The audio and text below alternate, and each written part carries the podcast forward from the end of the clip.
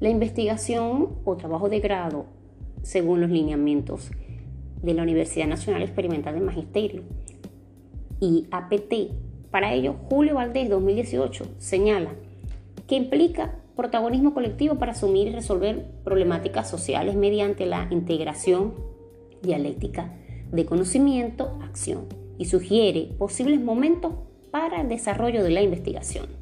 Tenemos comprender y sentir la realidad, planificar las praxis compartidas, generar y acompañar la praxis compartida y evaluar y sistematizar la praxis y organización de saber. Es por ello que señala algunas metódicas consideradas acordes para la construcción y recolección de nuevas subjetividades que desprenden de, de este enfoque y para ello se les recomienda la autobiografía, el diario pedagógico, la bitácora del portafolio y sistematización de experiencias.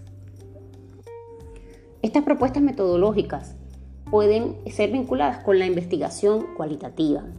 Es por ello que Valdés 2018 agrega lo siguiente, el análisis cualitativo es cíclico o más bien espiral, dependiendo de las necesidades del proceso de investigación.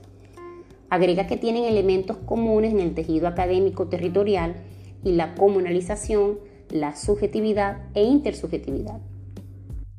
Ahora bien, para las normas de presentación de los trabajos de grado especialización en maestrías y tesis doctorales para la UNEM, como les describí, existen cuatro momentos. Momento número uno, reflexión inicial sobre el contexto y la situación de preocupación temática. Son los resultados del diagnóstico participativo, cartográfico social, matriz DOFA, entre otros, que debe ser transformada en el proceso de investigación.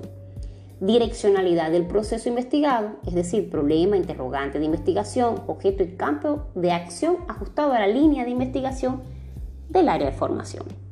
Objetivo y tareas de investigación y descripción de los momentos metodológicos. Momento 2.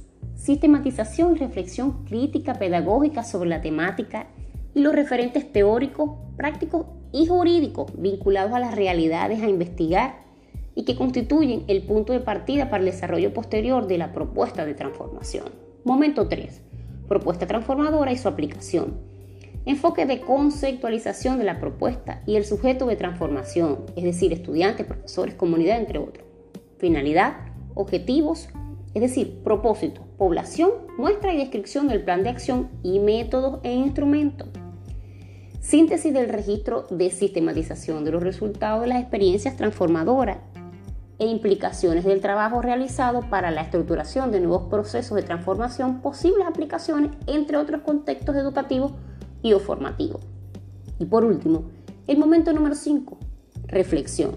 Es allí donde se realiza el análisis y argumentación sobre el desarrollo de las tareas investigativas, lo aprendido en el desarrollo de la propuesta transformadora y aportes de investigación.